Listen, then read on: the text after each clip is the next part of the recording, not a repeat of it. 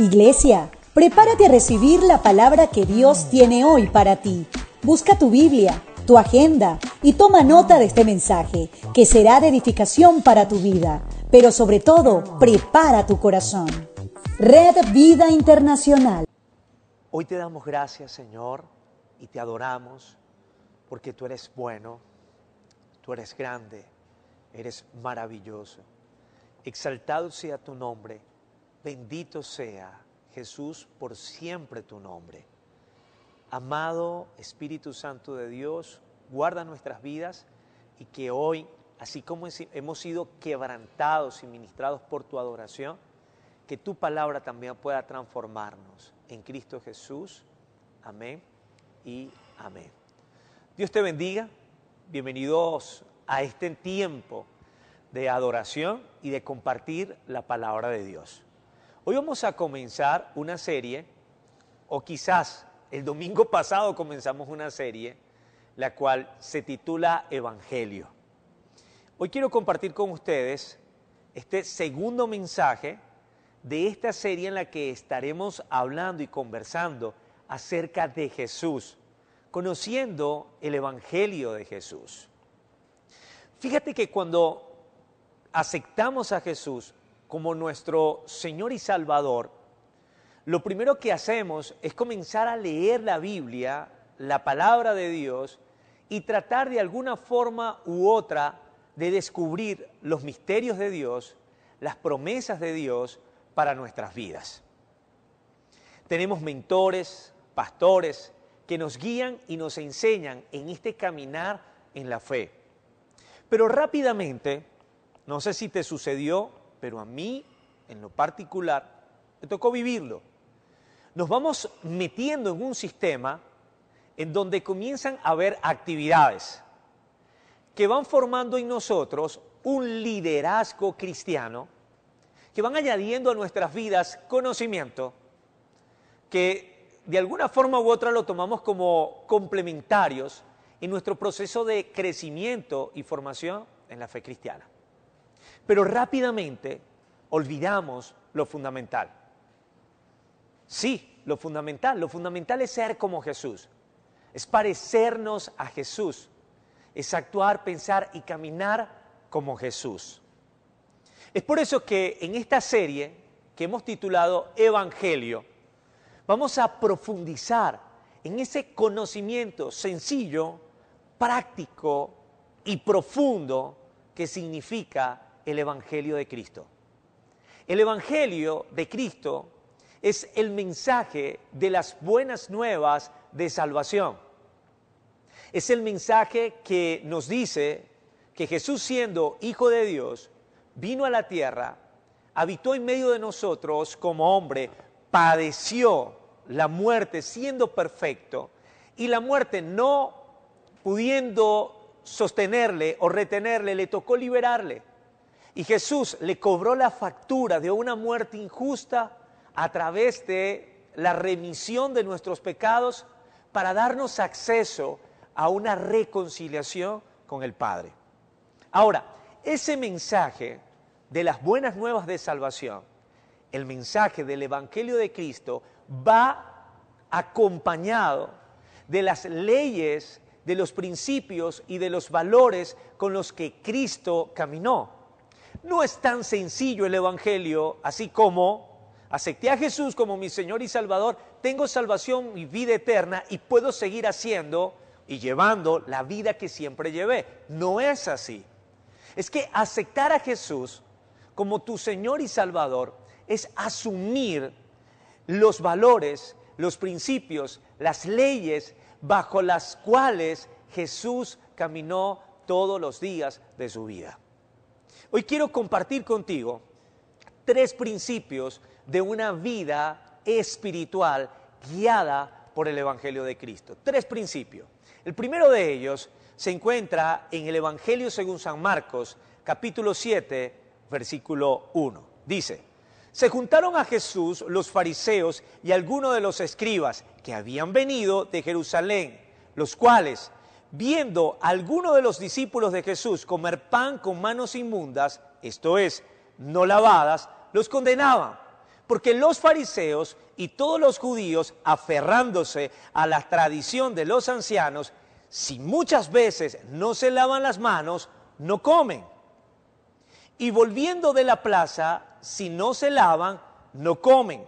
Y otras muchas cosas hay que tomar para guardar, como los lavamientos de los vasos de beber y de los jarros y de los utensilios de metal y de los lechos.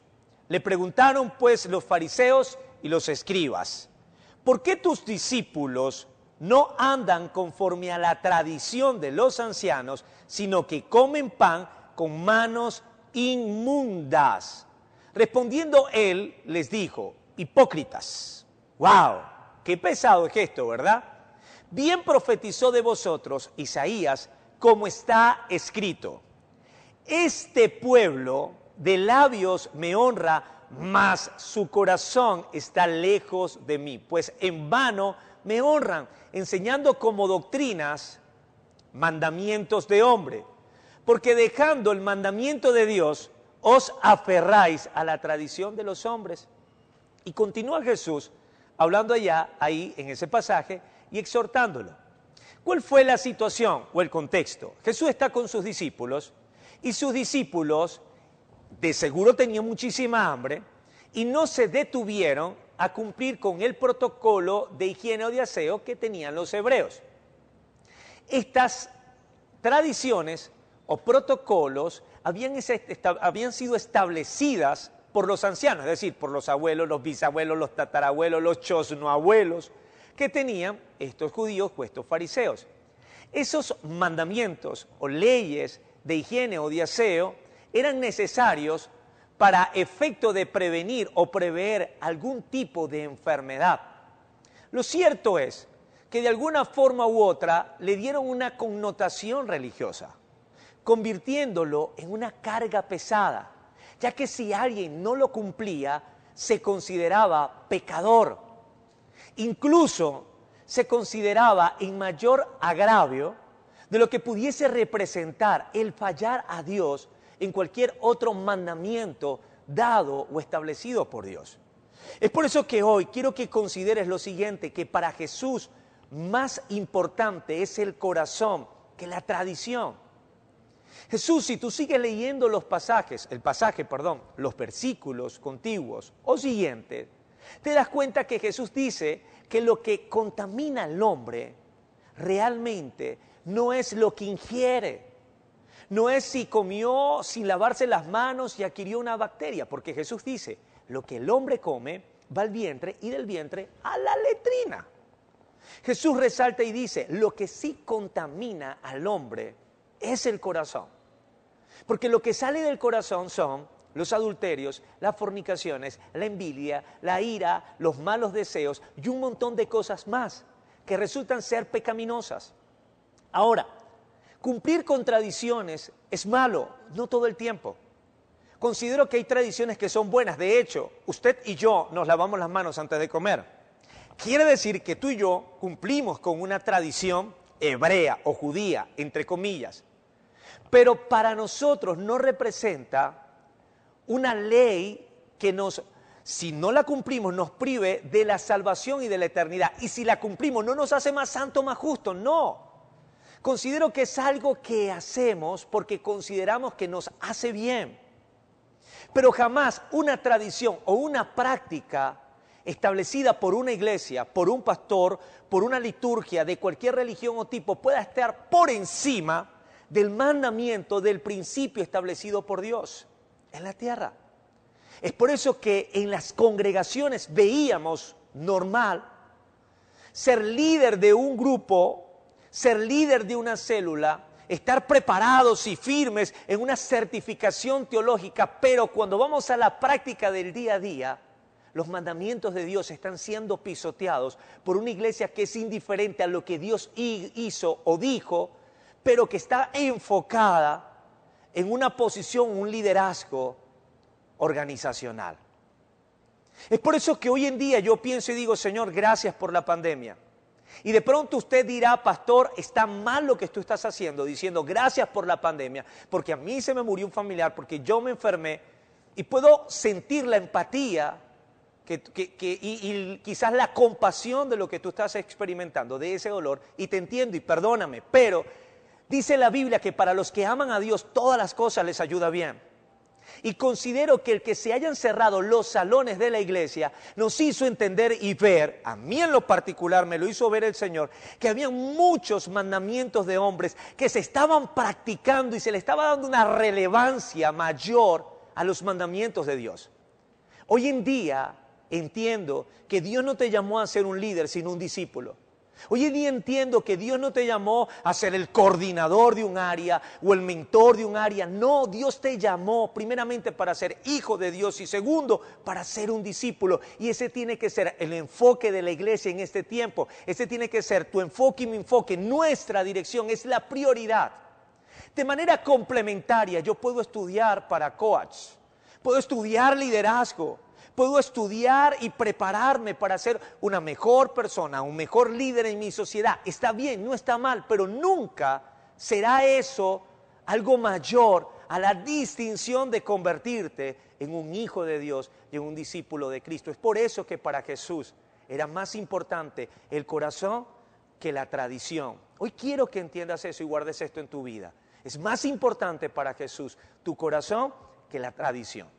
El segundo principio bajo el cual Jesús manejaba su vida se encuentra en el mismo Evangelio de San Marcos, capítulo 8, versículo 11. Dice, vinieron entonces los fariseos y comenzaron a discutir con él, pidiéndole señal del cielo, para tentarle. Y gimiendo en su espíritu, dijo, ¿por qué pide señal esta generación? De cierto os digo que no se dará señal a esta generación. Y dejándolos, volvió a entrar en la barca y se fue a la otra ribera. Habían olvidado de traer pan y no tenían sino un pan consigo en la barca. Y él les mandó diciendo, mirad, guardaos de la levadura de los fariseos y de la levadura de Herodes. Y discutían entre sí diciendo, es porque no trajimos pan. Y entendiéndolo Jesús les dijo, ¿qué discutís? Porque no tenéis pan, no entendéis ni comprendéis. Aún tenéis endurecido vuestros corazones, teniendo ojos no veis y teniendo oídos no oís y no recordáis. Cuando partí los cinco mil panes entre cinco mil hombres, y sigue Jesús dando la exhortación a sus discípulos. Quiero que consideres algo. Y es que cuántas veces has leído la Biblia y no la has entendido. Hace unos días escuché a alguien decir, es que a la Biblia hay que interpretarla con un razonamiento crítico. Estamos acostumbrados a analizar, a cuestionar, Estamos acostumbrados a que todo lo que vemos o leemos lo filtramos desde nuestra lógica natural.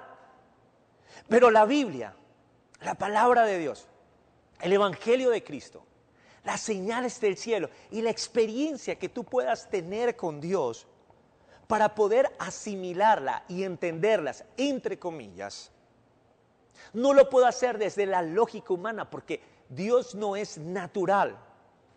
Dios no es nacido de hombre, no pertenece a la tierra. Dios existe, siempre ha existido. Pudiésemos decir que tiene una naturaleza diferente a la de nosotros.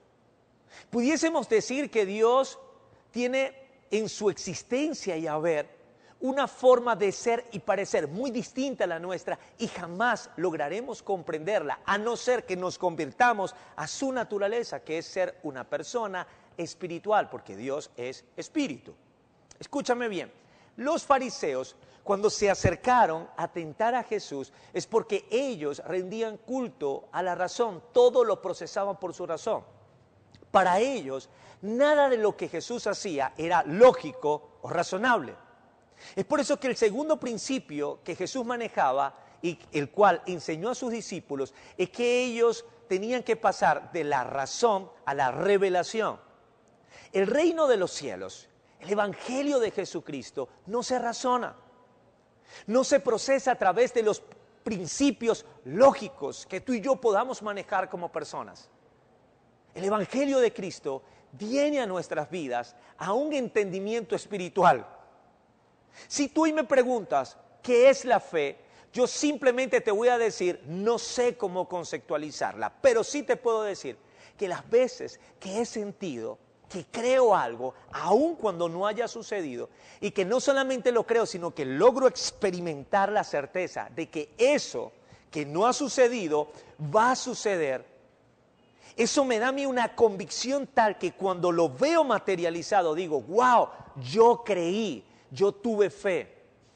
Es decir, los procesos en la Biblia, los procesos espirituales, jamás lo lograrás analizar y entenderlo a través de los principios lógicos humanos. Vienen por revelación. Y los discípulos, aun y cuando caminaban con Jesús, tenían un grave problema. Y es que ellos analizaban todo, procesaban todo desde la lógica. Y es por eso que cuando Jesús les hablaba, no entendían. Dios te habla a través de su palabra. Dios te habla a través de las sagradas escrituras. Dios te, habla a través de su Espíritu Santo. Pero ¿cómo estás tratando de entender a Dios? Desde tu lógica o desde el discernimiento que te da el Espíritu. ¿Qué es discernimiento? Es la capacidad de ver algo más allá de lo que tus ojos ven. Por ejemplo, el día de ayer estaba caminando por la avenida 20 de mi ciudad, a la altura de la calle 31, y a mano izquierda encontré un local en donde vendían cosas antiguas. Entré a ver, a ver qué cosas interesantes había. Lo cierto es que el dueño del local era un anciano como de 75 años y este señor era pintor o es pintor. Me, mostró cualquier cantidad de cuadros que él ha pintado a lo largo de su vida. Y había un cuadro que cuando lo vi, aun cuando su diseño o su estilo de pintura es abstracto, ¿sí? logré visualizar una manzana. Y dije, wow, aquí hay una manzana. Y vi una cosa rara que dije, pareciera una serpiente. Y cuando le pregunto acerca del cuadro, él me dice, se llama pecado original y trata de la caída del hombre. Enseguida él comienza a explicarme que un trozo de pintura era la mujer y que el otro trozo de pintura era el hombre. Escúchame bien, logré visualizar la manzana, pero no había visto ni a la mujer ni al hombre. Cuando él me dice, acá está la mujer, acá está el hombre, es como si un lente desenfocado agarrara enfoque y comience a decir, ah, Sí, ya logró verla. Este es el ojo, esta pinturita que está acá es la boca. Así actúa el discernimiento cuando leemos la palabra. Algo que hoy no entendemos, el Espíritu Santo de Dios nos dice, aquí Dios te quiso decir esto y enseguida el lente de tu ojo espiritual comienza a tomar enfoque y comienzas a entender algo que estuvo por años allí, que lo había leído muchas veces, pero lo leíste desde el análisis y no desde el discernimiento y la revelación que Dios te da. Entonces, nuestro segundo principio, bajo el cual Jesús estableció y constituyó el Evangelio, es que vale más la revelación que la razón. Dice Efesios capítulo 4, versículo 17, el apóstol Pablo escribió lo siguiente. Esto pues digo y requiero en el Señor, que ya no andéis como los otros gentiles que andan en la vanidad de su mente, teniendo el, entendimiento entenebrecido, ajenos de la vida de Dios por la ignorancia que en ellos hay, por la dureza de su corazón. Quiere decir que en la vida hay dos tipos de personas. Aquellos que a causa de lo vano cuando la Biblia dice que algo es vano, es que algo tiene una naturaleza humana, se deteriora, se pierde, se acaba. Por lo tanto, no vale la pena esforzarse mucho por eso, porque al final se va a acabar, se va a deteriorar, se va a perder. El apóstol Pablo dice, hay personas que andan con su mente en lo natural, a tal punto que no logran entender las cosas espirituales, porque su mente está llena de tinieblas no han permitido que Jesús entre y les permita ver con claridad todo a su alrededor. Ahora, ¿cómo una mente llega a llenarse de tinieblas cuando hay dureza en el corazón? Cuando nos volvemos insensibles, a mayor insensibilidad, mayor tiniebla hay en tu mente y menor revelación a tu espíritu. A mayor insensibilidad del corazón, mayor tiniebla entra a tu mente y menos revelación hay en tu espíritu. Lo tercero, el tercer principio bajo el cual Jesús se manejaba y el cual además enseñó a sus discípulos es que ellos tenían que transicionar de una vida natural a una vida espiritual. El Evangelio según San Marcos, capítulo 11, versículo 15 al 19, dice lo siguiente. Vinieron pues a Jerusalén y entrando Jesús en el templo, comenzó a echar fuera a los que vendían y compraban en el templo. Y volcó la mesa de los cambistas y las sillas de los que vendían palomas. Y no consentía que nadie atravesase el templo llevando utensilio alguno. Y les enseñaba diciendo, no está escrito, mi casa será llamada casa de oración para todas las naciones, mas vosotros las, la habéis hecho cueva de ladrones. Y lo oyeron los escribas y los principales sacerdotes. Y buscaban cómo matarle porque tenían miedo por cuanto todo el pueblo estaba admirado de su doctrina, del Evangelio, del mensaje que había en su boca, de las verdades que él creía y vivía. Pero al llegar la noche Jesús salió de la ciudad. ¿Cuál es el contexto? Para los judíos, el templo era el lugar más importante que pudiese existir. Desde la creación del tabernáculo que levantó Moisés en medio del desierto, una vez que el arca del pacto, en donde la presencia de Dios descendía, en ese lugar santísimo, para ellos convertir esa carpa en un templo físico fue lo más espectacular el que David haya hecho el proyecto, el que lo haya levantado Salomón, el que aún en Herodes se haya restaurado. Es decir, para ellos el templo era el lugar más santo, más consagrado y sagrado que pudiese existir en Jerusalén y en el mundo entero. Al punto tal que hoy en día en Jerusalén, dos mil años después, existe un pequeño muro, digamos, no tan pequeño, pero existe un muro, el cual ese era la cerca perimetral de este templo el cual pasó a ser lo único que quedó en pie después de la destrucción del templo. Para ellos es el lugar más santo y más sagrado. Incluso hacen oraciones en todo tiempo, todos los días, todo el año, porque para ellos es el lugar del contacto y del encuentro con Dios.